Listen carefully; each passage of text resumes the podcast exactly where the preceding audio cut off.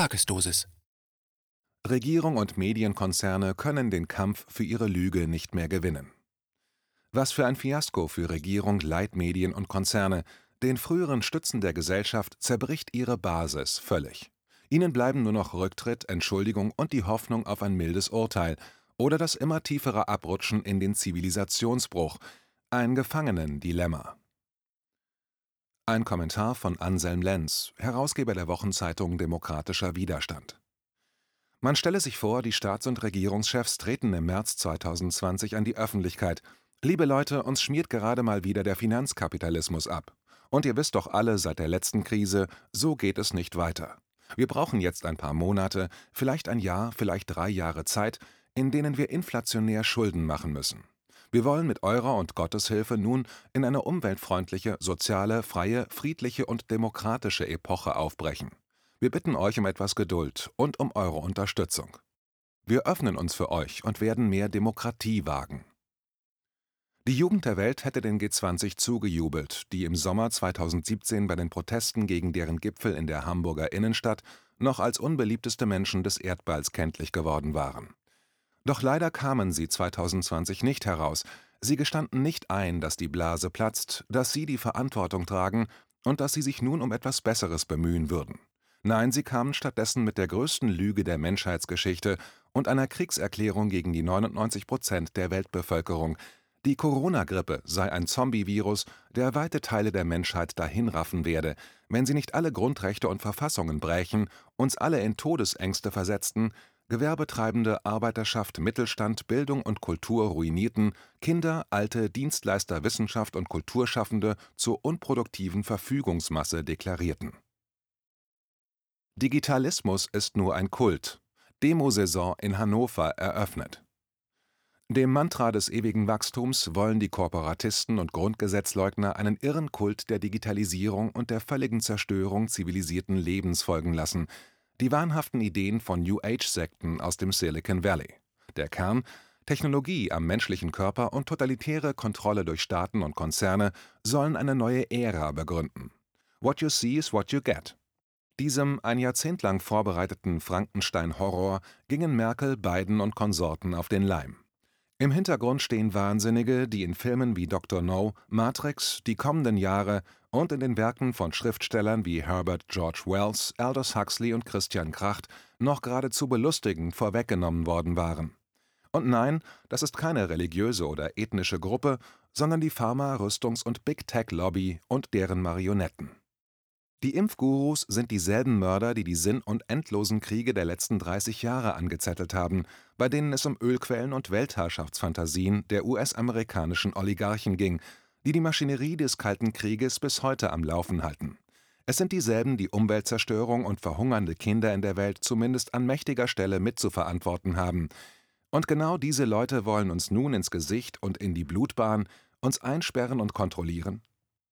Es gibt allen Anlass dazu, sich zur Wehr zu setzen. Ein Ich möchte lieber nicht reicht nicht aus. Ein deutliches Nein ist anzuraten und steht jedem zu. Ein Nein, Nein und nochmals Nein, und das wird sich auch nicht ändern, ist durchaus angebracht. Millionen leisten Widerstand, aber die Irritationen im Alltag sind viel zu gering. Im Grunde sollte jeder, der gegen den Bruch mit den Grundrechten ist, Klopapier aus dem Fenster hängen. Wir sind überall, wir sind in jedem Haus, in jeder Behörde, in jedem Sportverein. Jede Kaschemme wird zur Flüsterkneipe, jeder Jogger könnte ein Exemplar des Grundgesetzes bei sich tragen. Es gibt keinen Ort mehr, an dem die Demokratiebewegung nicht vertreten wäre. Und auch die Zeit der ganz großen Versammlungen zieht wieder an, trotz Schnees und Minusgraden. Am vergangenen Sonntag trafen sich 5500 Gewerkschafter von der DG, der neuen demokratischen Gewerkschaft in Hannover vor dem Niedersachsenstadion. Die Saison der Großdemonstrationen 2021 ist damit eröffnet. Die kleinen und mittleren Demos finden ohnehin fast jeden Tag im ganzen Land statt. Die unteilbare Demokratiebewegung ist die umfassendste, langanhaltendste und größte, die es in der gesamten europäischen Geschichte gegeben hat. Klare Ziele der Demokratiebewegung Sie vollendet die friedliche Revolution in der DDR von 1989. Die Demokratiebewegung wird seit April 2020 getragen von Menschen aus allen Regionen unseres Landes gleichermaßen. Dagegen helfen auch keine lächerlichen Fake-Studien, mit denen seit neuestem das Horrorregime behauptet, Querdenkerbusse würden die Grippe verbreiten. Der Merkel-Staat ist offenbar intellektuell und administrativ völlig am Ende. So sehr am Ende, dass er als nächstes noch behaupten wird, er täte uns das alles für den Klimaschutz an. Die nächste Lügenwelle ist unterwegs, von Virus bis Uranus. Klima- und Umweltschutz können sinnvoll sein, aber nur auf rationaler Basis und mit den Mitteln demokratischer Umsetzung, selbst bei möglicherweise erheblichen Einschnitten in die Produktionsweise. Die Ziele der Demokratiebewegung sind dagegen von Beginn an klar, rational, nachvollziehbar und realistisch durchführbar. Der demokratische Widerstand besteht erstens auf die ersten 20 Artikel des Grundgesetzes, zweitens auf die Würde der Alten und der Kranken, drittens auf Beendigung des obrigkeitsstaatlichen Terrors, viertens auf Beendigung des Notstandsregimes und fünftens auf Wahlen und umfassende Transparenz und damit auch auf demokratisch gefasste Regeln für unser künftiges Wirtschaftssystem. Denn wir alle werden unter den Regeln zu leben haben. Verwirklicht wird das über eine Erneuerung des Grundgesetzes für das ganze Deutschland in den Grenzen von 1990. Das Grundgesetz wird erweitert durch die verfassungsgebende Versammlung. Sie beschließt die Einführung des imperativen Mandates, die Abschaffung des Parteienprivilegs und mehr direkte Demokratie. Die neue Wirtschaftsrahmengesetzgebung wird demokratisch diskutiert und per Volksentscheid abgestimmt, wie generell über alle essentiell grundlegenden Fragen in Volksentscheiden beschieden werden muss. Das schließt aktuell insbesondere die Festlegung auf unsere künftige Währung ein, sowie die Mitgliedschaft oder der Austritt aus internationalen Organisationen. Ja, die EU steht in ihrer jetzigen Form zur Disposition. Ja, die Währung des Euros hat mehr Leid als Glück gebracht. Was die Politfunktionäre der Gegenwart und ihre willigen Propagandisten völlig zu vergessen scheinen, ist, dass die Freundschaft der europäischen Völker nach 1945 allmählich aus sich selbst heraus entstand nach den furchtbarsten Schlachten der Amts und Rechtsvorgänger in Amt und Würden. Als positive Reaktion auf das Säbelrasseln und den imperialistischen Wahn von Politikern und Feldherren, die sich auf jeweils eigene Art als Auserwählte betrachteten, das Volk aber als eine Masse Mensch oder gar als einen Volkskörper. Einen einzigen Körper, der nach Führung, Kontrolle, Mauern und militärischen oder sonstigen körperlichen und geistigen Eingriffen verlange Blutbahn und Bodenmarkierung. Ein solches Denken und Handeln, das den Menschen als jeweils einmalige individuelle körperliche und geistige Präsenz zutiefst verachtet, führt immer in den Untergang. Die Führung selbst, die nicht demütig gegenüber der Autonomie der Geführten ist, ist es, die sich und alle in den Untergang führt. Und so ist es auch beim Corona- und Impfterror. Für sie findet sich immer ein Hilfstrupp, der autoritäre Gelüste ausleben will, die Identifikation mit der Macht, die sich aus Niederlagen der Vergangenheit befeuert, anstatt sich um einen Psychiater und ein einigermaßen freudvolles Sexualleben zu kümmern. Heute sind das die Social Engineers, das heißt Gesellschaftsingenieure, und bezahlten Regierungsantifas, die weit mehr Fa als Anti sind. Die fanatischen EU-, USA- und Korporatismus-Apologeten, die eine religiöse Erlösung durch Säuberung der Gesellschaft herbeifantasieren, alles scheint ihnen infiziert zu sein, sie sind einer Massenpanik erlegen, die sich seit längerem im Regierungsapparat und dessen erweiterter Funktionärskaste abspielt. Die Vorkämpfer agieren selbst wie die Terroristen, Inquisitoren und Faschisten, die sie hinter jedem Busch und in jedem Symbol, sogar in Autokennzeichen, zu erkennen glauben. In ihnen verlängert sich der Fieberwahn der neoliberalen Epoche, die umfassend abgewirtschaftet hat wenn man als Politiker dermaßen fertig ist und aus Gründen keinen echten demokratischen Rückhalt in der Bevölkerung mehr hat, muss die Herrschaft durch ein höheres Recht abgesichert werden. So redet man sich ein, man sei historisch legitimiert, ja geradezu berufen, auserwählt, auf einer Mission, auf einem Kreuzzug gegen das Böse, koste es, was es wolle. Beim Absinken in den absolutistischen Wahn ist es nahezu gleichgültig, ob das dafür benötigte höhere Recht aus Gott, Blut und Boden, rassischem Volkskörper, totalem Klimaschutz, sterilster Seuchenprävention oder dem Teufel persönlich abgeleitet wird. Es zeitigt immer und zu allen Zeiten schrecklichste Folgen und hinterlässt auf Generationen Deformationen. Derzeit soll durch totalitäre Sterilisierung und körperliche Eingriffe der Exodus des Gespenstes des Rechtsextremismus bewirkt werden. Eine Reinigung von vermeintlich schädlichen Elementen im Volkskörper, der ummodelliert werden müsse, um die Herrschaft des Guten zu sichern. Ein zutiefst boshaftes Ansinnen, das bereits schrecklichste Konsequenzen gezeitigt hat. Ein Beitrag zur Rückbindung an die Wirklichkeit. Gehen wir mal zurück auf die Themen der letzten Jahre. Scheitert der Euro, scheitert nicht Europa, sondern eine Währung, die sich insgesamt nicht bewährt hat. Das Leben geht weiter. Eine Rückkehr zu D-Mark, Drachme, Franc, Lira und festen Wechselkursen mit der Möglichkeit zur Ab- und Aufwertung gibt Souveränität zurück und, bildlich, Luft zum Atmen für alle Beteiligten. Dass vermeintlich kleine Währungen erfolgreich sein können, beweisen die Schweiz und Schweden. Provinz der Welt ist Europa bereits heute. Wer Vielgestaltigkeit und Diversität propagiert, braucht dazu keine Heiligsprechung der Massenmigration sondern sorgt erstmal dafür, dass nicht mehr 25.000 Menschen jeden Tag verhungern und bietet aufrichtige und umfangreiche Hilfe zur Selbsthilfe an, und zwar ohne jedes Ausbeutungsinteresse. Das Leben der Völker, Kulturen und Sprachen birgt ein eigenes dialektisches Verhältnis zu und untereinander, das ohne vorauseilenden Gehorsam einer selbsternannten Führungselite einmal zum globalen Ausgleich führt. Voraussetzung dafür ist die absolute Friedens- und Abrüstungspolitik, jeder Versuch, die eine Welt durch Kriege und ungefragte Eingriffe vorwegzunehmen, wird immer neue Ungleichheiten und Ressentiments erzeugen, die bitter auf deren mutwillige Auslöser zurückschlagen. Ein forcierter Materialismus und instrumentelle Vernunft radieren dabei alles aus, was das menschliche Leben überhaupt erst zum menschlichen Leben macht. Sollten wir eines Tages einmal in einen Weltstaat eintreten wollen, stimmen wir darüber ab. Damit wird sichergestellt, dass dieser so demokratisch wie sozial fair und frei ist und wir unsere Kultur, unsere Sprache und unsere spezifischen sozialen Systeme erhalten und weiterentwickeln können oder sie freiwillig in einem neuen Gefäß aufgehen lassen. Was wir haben, ist so viel mehr und so viel verfestigter als alles, was das Corona-Regime mit seiner puren Gewalt und Propaganda jemals zusammenrühren und gut durchschütteln könnte, Zahllose internationale Ehen beweisen, dass die Menschen schon selber zusammenfinden. Was treibt die Grundgesetzleugner an? Sind die Koronisten im Kern von suizidalem Neid auf alles Verfeinerte getrieben? Vom Hass auf alles innerlich Gefestigte und Intelligente, auf alles, das sich ihrem physischen Zugriff entzieht? Sind die Grundgesetzleugner und Regierungspropagandisten wahrhaft strukturelle Antisemiten das alles zeichnet sich immer deutlicher ab.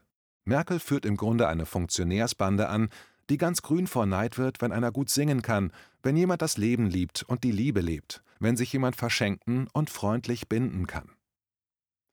Die Panikerzeugung mit Masken und wahnhaftem Kontroll- und Körperkult sind indes typisch amerikanische Formen faschistischen Terrors, also solche im schlechteren Sinne uneuropäisch.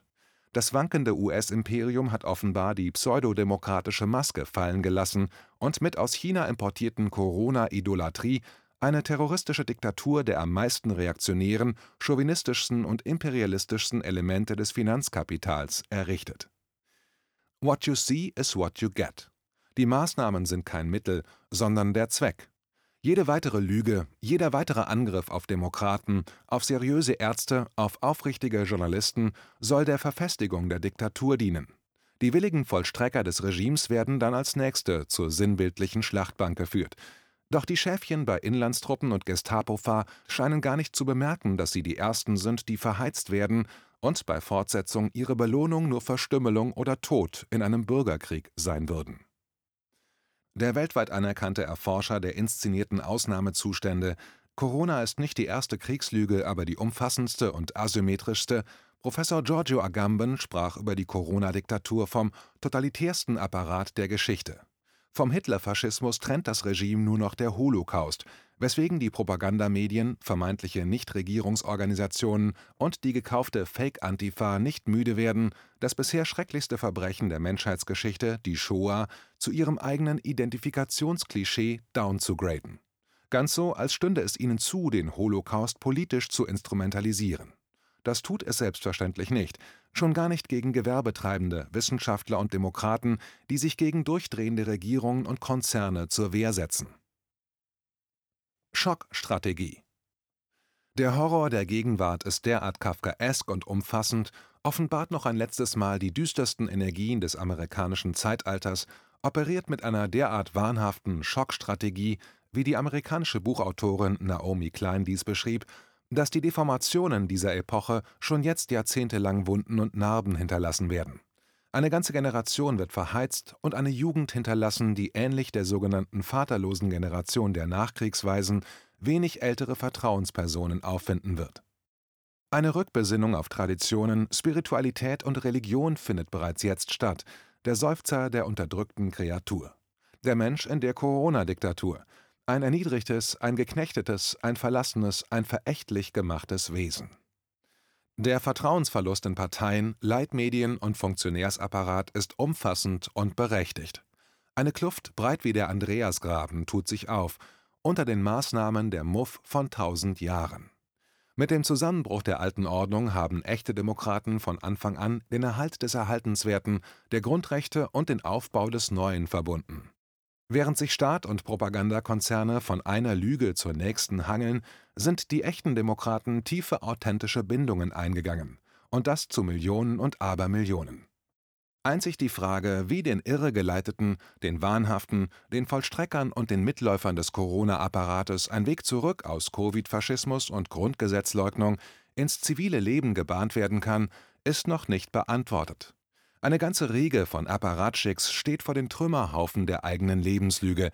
Nicht nur Markus Söder, Ministerpräsident des Landes Bayern, der Inlandsstoßtrupps aussenden lässt, um oppositionelle Demokraten überfallen zu lassen.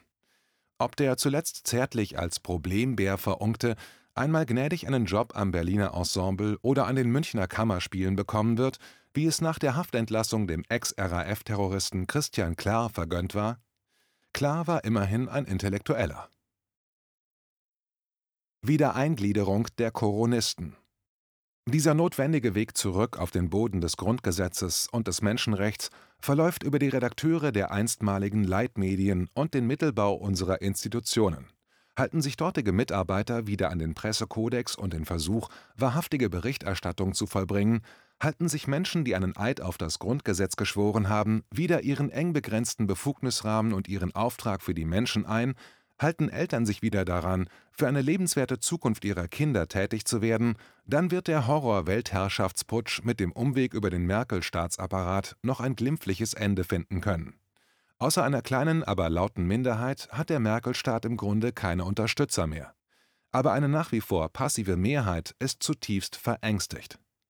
Die Demokratiebewegung wächst dagegen von Tag zu Tag und hat längst die Fähigkeit, perspektivisch Mehrheiten zu organisieren dem sogenannten Großen Bruder, dem tiefen Staat der USA, im Grunde ist er seit Jahrzehnten ein wahnsinniger Vergewaltiger der Welt, der kriegslüsterne Teil Amerikas, das auch gute Seiten hat, bleibt es Europa zu verlassen, die Besatzungstruppen nach Hause zu schippern, den tiefen Staat zumindest hiesig abzubauen und die eigene nationale Tragödie zu klären. In dem Punkt ist einiges zu tun. Allein die US-Invasion des Iraks, einem vormaligen Verbündeten, hatte 1,2 Millionen zivile Todesopfer zur Folge.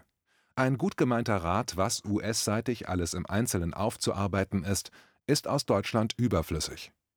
Dass aber eine Lektion aus der eigenen Geschichte gelernt werden kann, beweist die deutsche Demokratiebewegung. Sie ist der gewissenhafteste und aufrichtigste Sieg aus dem eigenen,